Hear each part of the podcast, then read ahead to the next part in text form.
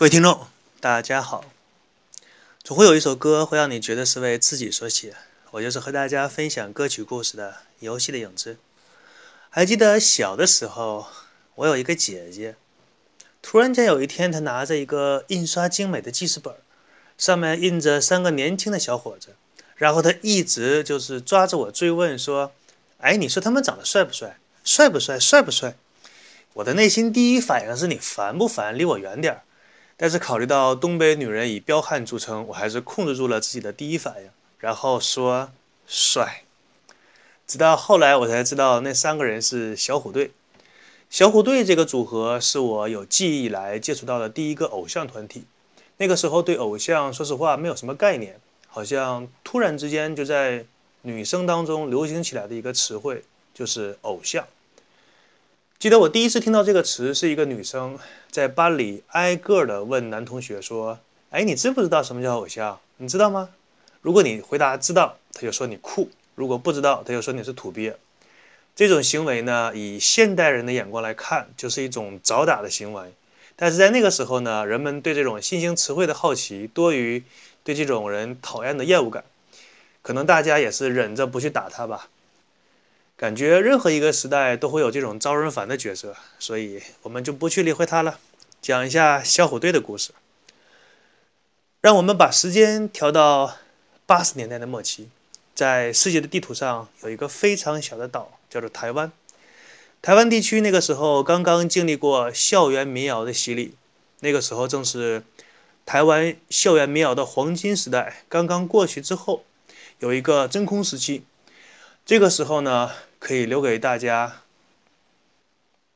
来发展新的音乐风格。提起台湾的那个校园民谣黄金时期，这个有空也可以给大家讲一下。我们继续来说小虎队吧。那个时期呢，台湾是刚刚经历过一次音乐风潮的洗礼，当地的音乐人士和星探开始在年轻一代身上寻找一些有潜力的新面孔。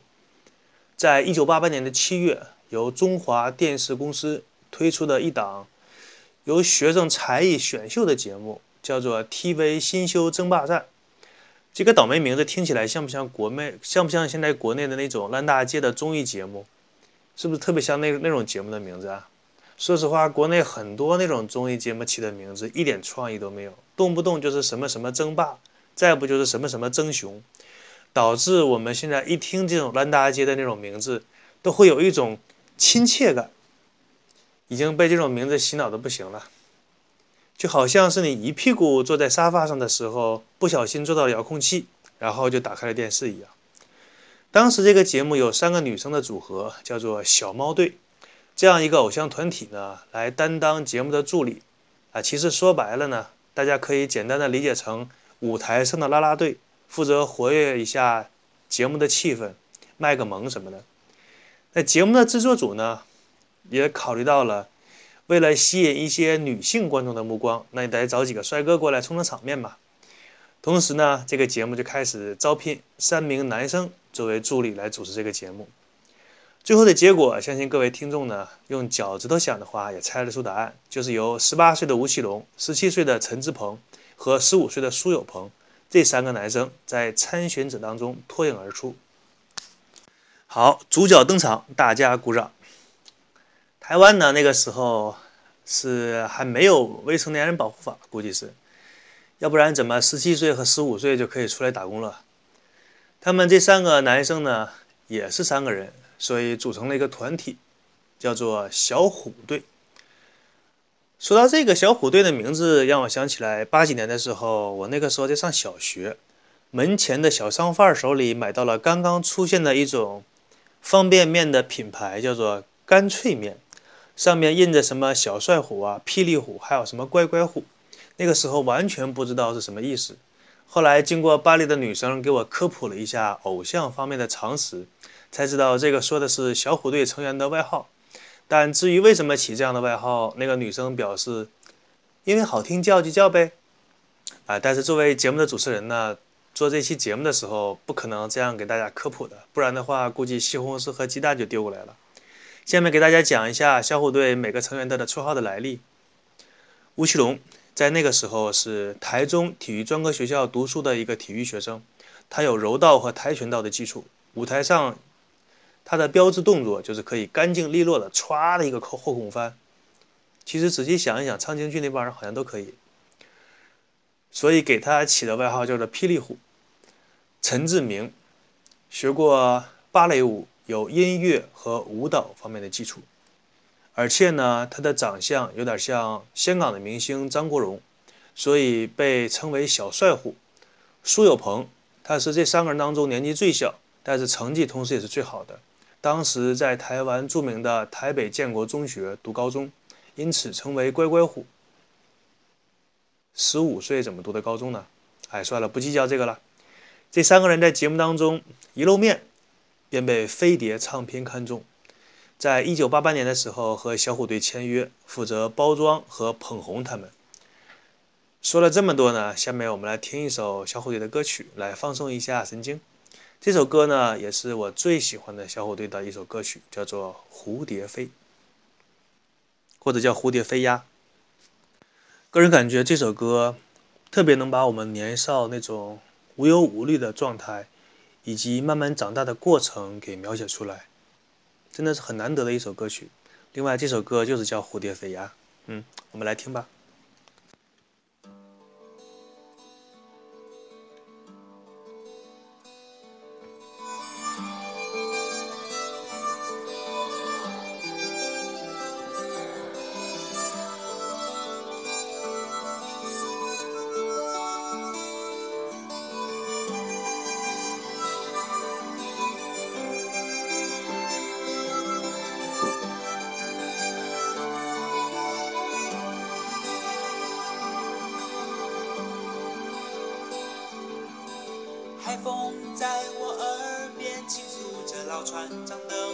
想，白云越过那山岗，努力在寻找它的家。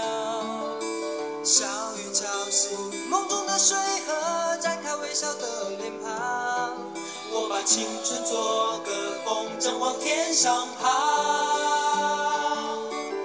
贝壳爬上沙滩，看一看世界有多么大。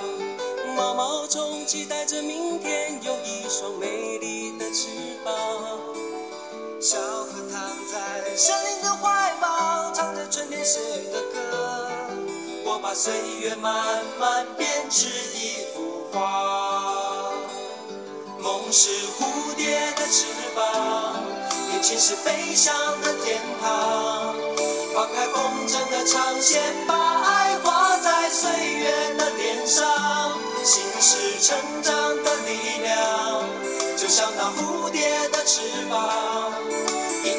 声越大，歌声越高亢。蝴蝶飞呀，就像童年在风里跑，感觉年少的彩虹比海更远，比天还要高。蝴蝶飞呀，飞向未来的城堡。打开梦想的天窗，让那成长更快更美好。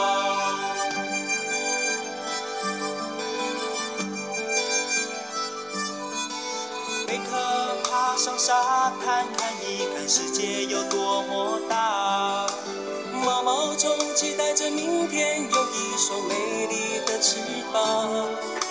小河躺在森林的怀抱，唱着春天写的歌。我把岁月慢慢编织一幅画。梦是蝴蝶的翅膀，眼前是飞翔的天堂。整的长线，把爱画在岁月的脸上。心是成长的力量，就像那蝴蝶的翅膀，迎着风声越大，歌声越高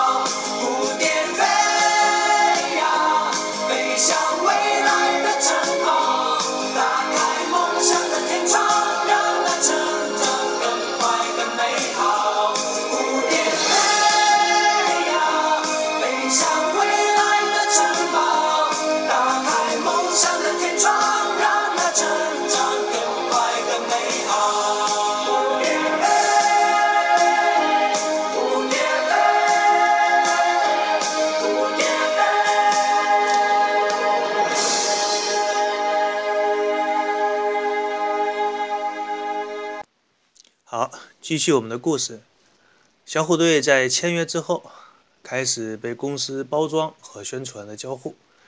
最开始呢，公司给小虎队的定位是学习日本的偶像团体少年队，无论从外形的造型，还是从舞台动作，还是整个歌曲，全方位、三百六十度立体性的模仿。比如说，小虎队的第一首成名单曲《青苹果乐园》。就是改编少年队的歌曲《What's Your Name》，这里推荐各位听众去网上找一下这首歌的原唱，你听一下就知道小虎队对这首歌的模仿到了什么样的程度。实话实说，就是那种复制粘贴的程度。时隔多年呢，再次听到这首歌的旋律，依然觉得它好听。这首歌给人整体的感觉是那种活泼舒畅，让人的心情为之舒爽。于是我就查了一下这首歌的作曲人是谁，这么好听的曲子是谁做的？发现他是日本的很有名的一个作曲家，叫做马氏野康二。说实话，我第一次看到这个名字的反应是太搞笑了，怎么起这样一个名字？但是后来查了一下，老伙计的名字虽然搞笑，但实力确实没得说。我们所熟悉的《千千阙歌》就是这位作者做的曲。同时，这个老伙计呢，一生当中做过的曲子，他涉及面非常广。大到电影电视，小到流行歌曲，甚至在动漫界也是做过一些很有名的曲目。比如说，在日本当年有个有名的歌手叫做山口百惠，他很多的歌都是这个作曲家做的。还有当年我们八零后看过的一部动漫叫做《忍者乱太郎》，他的一些曲子也是出自于这个作曲家的手笔。另外，在做这期节目的时候，又发现一个有趣的现象，就是作为青苹果乐园的原唱少年队。在国内的关注只有一千多人，而小虎队的观众，而小虎队的关注者有五十多万人。有的时候原唱并不一定就是比翻唱要更加出名。年轻的时候呢，我其实很在意哪首歌谁是原唱，谁是翻唱。不过现在呢，心态平和多了，觉得一首歌只要好听，你觉得那首，你觉得哪个歌手唱的那首歌唱出了你内内心的感觉，那么他对来说就是你的原唱。最后这期节目呢，以小虎队的这支《青苹果乐园》来作为这一期节目的结束。虽然说我现在知道它它是一首翻唱歌曲，但是相信大多数的听众和我一样，对这首歌来说还是代表着你的青春。当年的小虎队还是唱出了你那个年纪的时候的无拘无束。我是主播游戏的影子，最后祝大家有个开心的一天。我们下期节目再见。